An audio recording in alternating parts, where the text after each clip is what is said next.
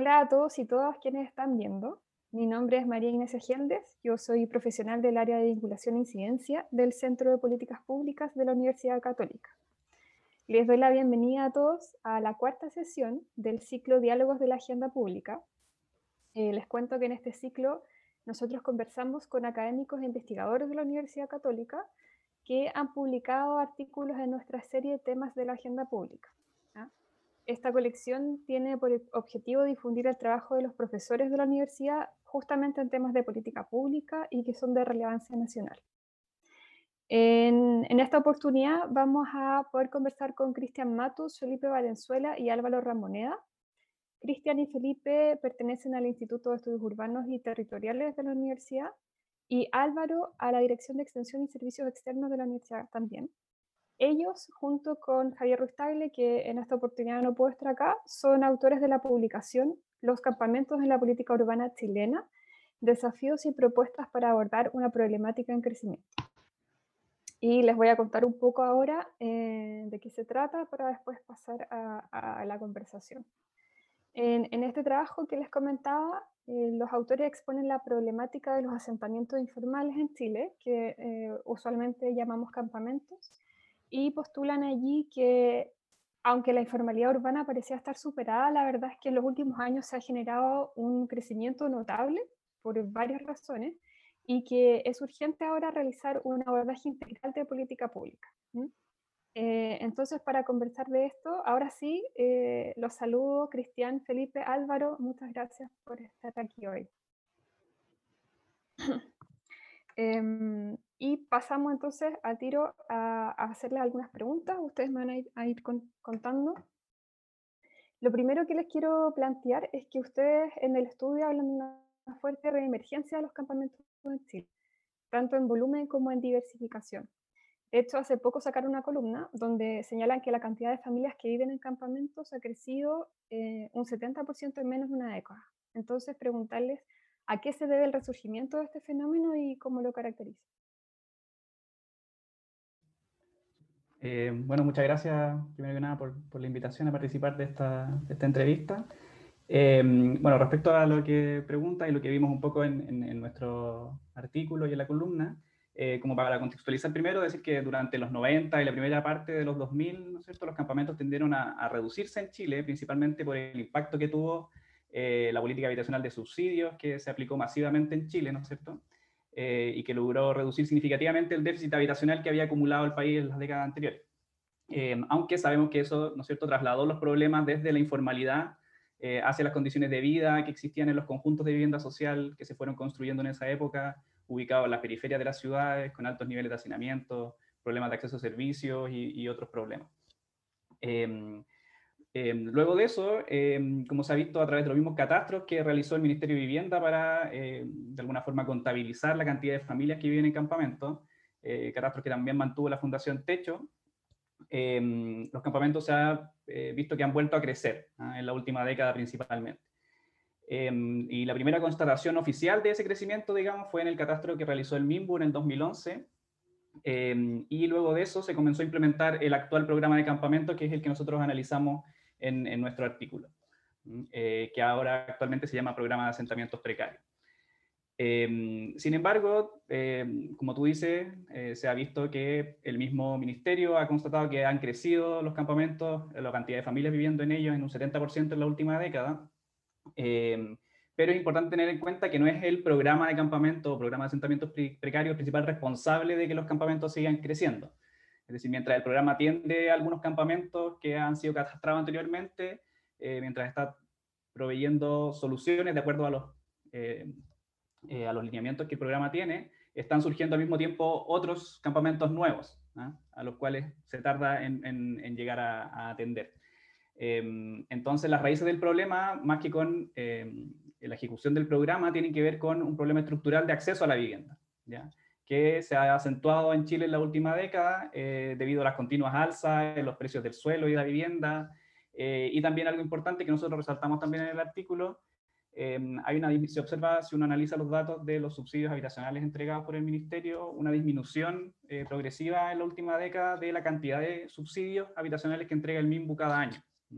y mientras se están otorgando muchas veces subsidios, es decir, la gente eh, le ha sido asignado un subsidio, no siempre esos subsidios se traducen finalmente en una solución habitacional eh, con la llave en la mano, digamos, o ese proceso tarda mucho tiempo.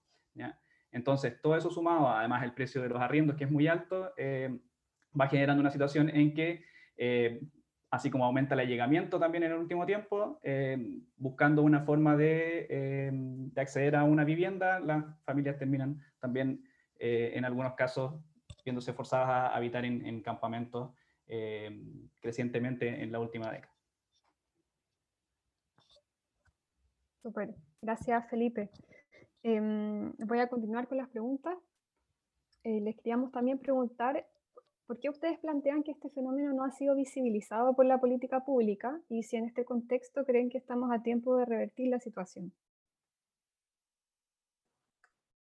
Bueno, eh, nosotros también eh, hemos ido decantando con esta serie de estudios, de trabajo. Entonces, de alguna forma no podría decir que la política pública se encerró en, esta mirada de la focalización, ¿no es cierto? Eh, de alguna forma eh, no, entendió que fue evolucionando el sujeto de política pública. Hay una mirada, el, el, poblador de campamentos de hoy, del siglo XXI, es distinto, es mucho más plural, es un sujeto migrante, es un sujeto temporero. Nosotros, bueno, después vamos a hablar un poco del estudio que hicimos cualitativo eh, depende mucho de las condiciones de cada ciudadano, cierto? Eh, por lo cual hay una elección de vivir en campamento y hay una desconexión en este sentido de la política pública al, al ver, eh, al focalizarse exclusivamente en el cierre, ¿no es cierto?, en, en, una condición y al ver al sujeto como familias de campamento.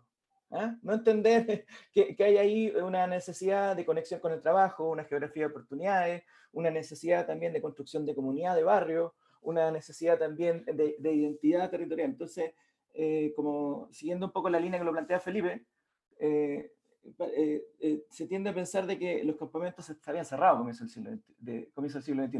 De hecho, se hablaba de, de, que, de como una misión para los jóvenes, ahí apareció Techo también, fundamentalmente asociado a eso, sin entender que la demanda por vivienda era distinta, una, una vivienda no solamente satisfactoria en términos materiales, sino que te permitiera integrarte en la sociedad. Y un poco eso es lo que abordamos nosotros al plantear que la política pública no ve eh, el desafío de la integración social, sigue eh, proveyendo una solución eh, parcial, ¿no es cierto?, a una demanda, pero sin embargo nunca se preocupa de la gestión integral del fenómeno, de qué tipo eh, de comunidad se va a generar en la ciudad y dónde va a estar inserto, si va a estar conectado, si va a estar articulado y se va, y se va a poder hacerse eh, cargo de administrar el, territorio, este nuevo conjunto de vivienda social, que es un poco lo que nosotros vimos como una de las principales problemáticas. Eh, se está tratando de solucionar parcialmente una problemática a partir de, de, ser eficaz y eficiente cerrando campamentos, sin embargo no se entiende que hay una demanda general de vivienda y se ve como un problema aislado y desconectado de ese acceso a la vivienda. Eh, sí, María Ignacia, solo para complementar. Efectivamente, o sea, lo que pasa es que el, problema se, se, aborda solo de un lineamiento eh, y además un problema que, que, la información que tenemos va siendo parcial y, digamos, eh, a lo largo de los años el último, por ejemplo, catastro del mismo había sido del 2011 y salió ahora uno en 2019. Entonces son varios años en que, en que nos va faltando información que se va complementando con, con otras ONGs que, que, que, van, van, van dando números, pero, pero obviamente también falta ahí eh, impulsar algo que, que, esté permanentemente dándole seguimiento a este problema y, como decía Cristian, abordarlo, abordándolo integralmente. Gracias, Cristian y Álvaro. Eh, ya mencionaba Cristian un poco algo respecto del foco en las estrategias de cierre de campamentos. Entonces, justamente eh, les quiero preguntar, porque ustedes plantean que estas estrategias que en el fondo son de transición hacia la vivienda definitiva, eh, que han sido usadas por la política urbana, están en realidad desconectadas del contexto de ciudad y de otras políticas. Entonces, si se pueden referir un poco más en detalle a estas estrategias y a la evaluación que ustedes hacen de ellas. Bueno, eso implica eh, recordar que nosotros hicimos ahí con Álvaro, con el equipo del DS ya en 2018, ¿no es cierto? Eh, un estudio eh, respecto a un estudio cualitativo, una aproximación que se llamaba La vida después del campamento, y abordamos las estrategias fundamentales que se instala, digamos, para proveer vivienda a la familia de campamento, que son las de radicación y relocalización. ¿eh? Entonces fue un estudio a nivel nacional, fueron cuatro casos, y abordamos eh, tanto proyectos de vivienda, productos de estrategias de erradicación, eh, por proyecto habitacional, no vimos urbanización, que es la otra, la otra modalidad, y vimos diferentes experiencias de relocalización.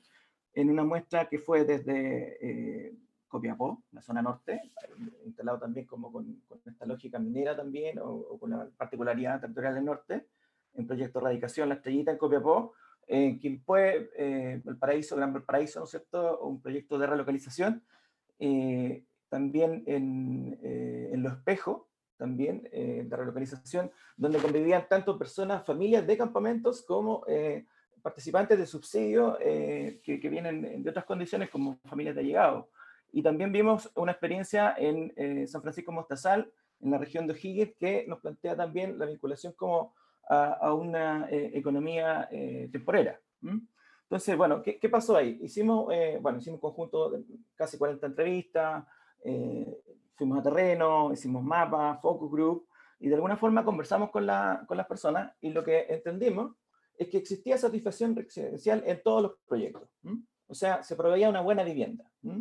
Eh, a un largo proceso, estos son procesos largos que duran entre 6 a 8 años, todos, eso también es un punto súper importante, la demanda es, es presente, es para, no, es para mañana, entonces la, capacidad de respuesta es, es, bastante larga el proceso, pero lo que vimos es que existía satisfacción residencial en todo, pero la gran diferencia eh, entre la radicación y, y, las diferentes relocalizaciones tenía que ver con el sentido eh, de comunidad, tenía, tenía que ver con que de alguna forma eh, en la radicación existía una continuidad, ¿no es cierto? Los propios pobladores habían elegido el espacio, ellos mismos se habían organizado, se articulaban armónicamente con un ente local, que, era el municipio, y se generaba una capacidad de apropiación, de arraigo, y que permitía que ellos gestionaran participativamente el espacio.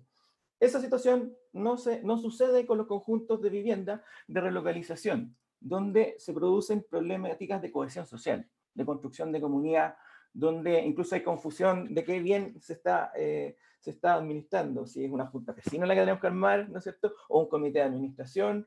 Eh, muchos, eh, por el modelo subsidiario, ¿no es cierto?, tienen que trabajar con una EGI en un proceso que tiene una dinámica participativa, pero no se participan cuando son proyectos más complejos eh, la comunidad que viene de, de, campamentos con las comunidades que vienen de otras condiciones de, vida, por lo cual después se producen procesos de autosegregación. Por un lado, los conjuntos de viviendas se ubican los que, eh, los que, los que vienen de, campamentos, y por otro lado, ¿no es cierto?, se ubican los que vienen de otras condiciones de procedencia. Entonces, en definitiva, eh, nos dimos cuenta que los procesos no, no incorporan una mirada que vaya más allá del tema de satisfacción de, de vivienda, no consideran una, una mirada de barrio, eh, qué tipo de barrio se está construyendo, y no empoderan o no consideran la participación de los actores para administrar esos espacios. Por lo cual se está eh, generando la solución de un problema específico, ¿no es cierto?, en un tiempo muy largo, más de entre 6 y 8 años, y generándose una, una problemática futura o presente de integración social a la ciudad. Eso por, como para partir. De ahí Álvaro puede comentarnos desde la psicología, porque también es una mirada interdisciplinaria, eso es interesante, la antropología, también de la psicología ambiental. Super. Eh, Álvaro, ¿quieres comentar rápidamente? Yo creo, que, yo creo que tiene que ver con la siguiente pregunta un poco. Entonces mejor si es que si quieres la plantea y, y conectamos. Eh, Hemos sido muy aplicados con las preguntas. Me parece muy bien.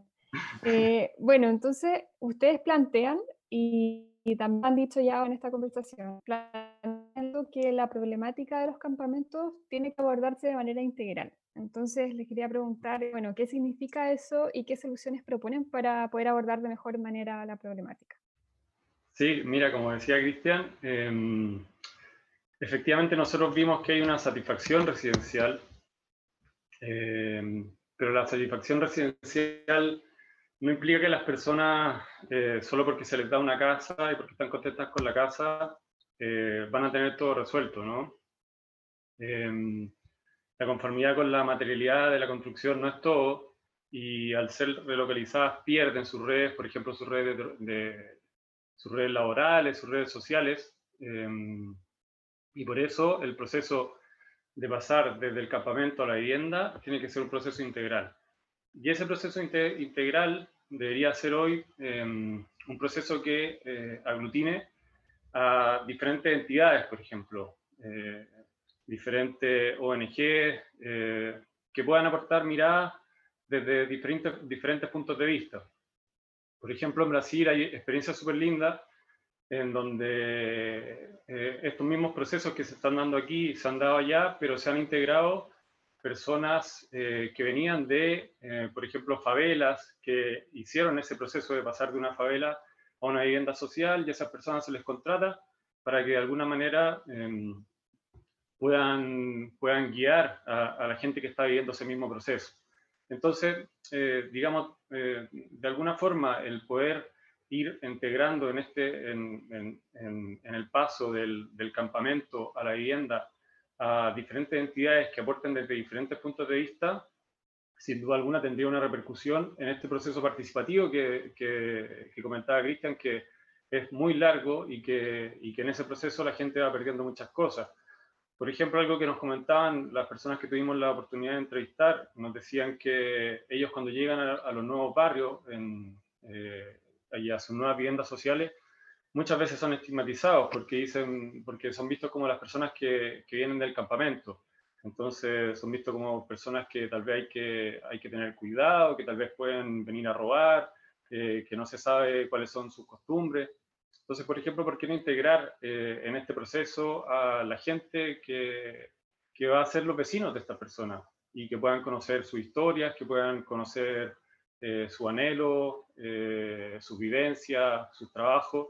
Y de alguna manera esa, esas redes que se van perdiendo, por ejemplo, los procesos de relocalización, si bien no se van a, no, no se van a poder rescatar completamente, pero sí de alguna manera fortalecer las redes, eh, la, redes internas de, de, la comunidad y también dar paso a que se vayan creando redes externas con, con, otros personajes. Entonces, este proceso no puede ser, que era también algo que comentábamos al principio, no puede ser visto desde solamente una línea y abordado solamente por el MIMBU, que obviamente es, hoy es el actor principal y debe seguir siendo uno de los actores relevantes, pero tiene que abrirse, tiene que abrirse también a que hayan otras personas, a que hayan otras entidades, las mismas ONG, que este, que este tiempo también han estado trabajando en, en estos temas, que puedan ser partícipes activos, eh, o organizaciones de la sociedad civil que estén ya trabajando en los territorios donde se van a dar estas nuevas viviendas sociales y, y, y estas nuevas personas van a llegar a, a vivir allí, personas que probablemente,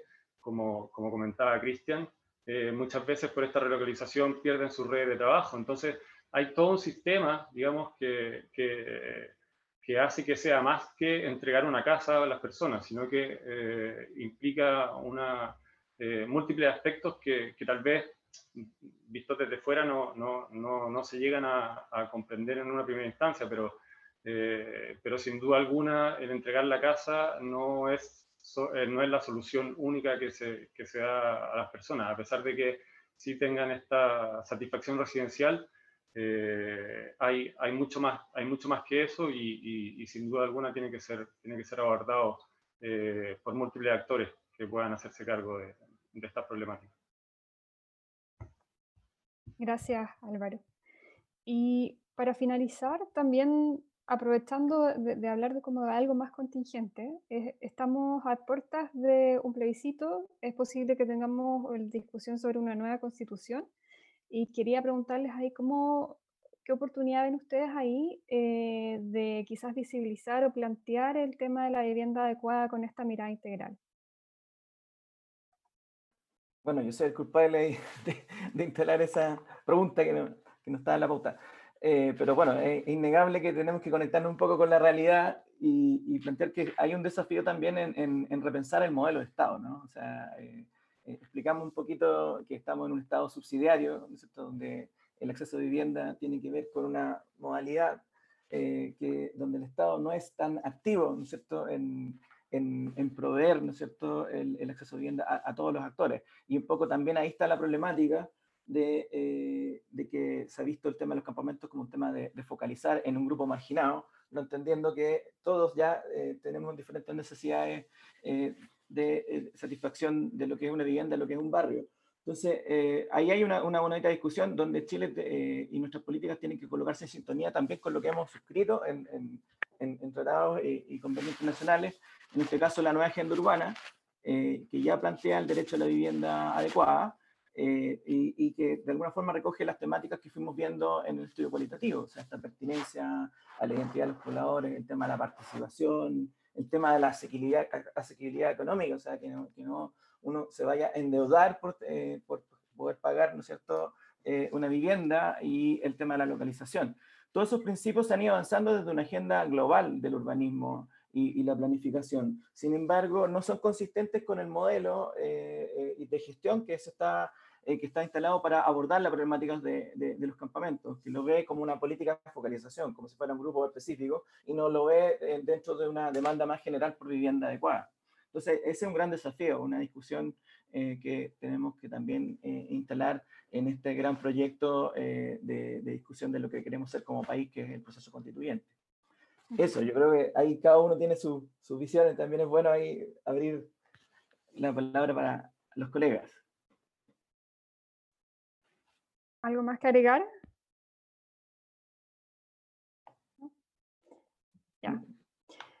Bueno, eh, a los tres a los tres invitados, Cristian, Felipe, Álvaro, muchas gracias por esta conversación. Eh, ha sido bien interesante y a quienes nos están viendo o escuchando, los invitamos a descargar y leer la publicación.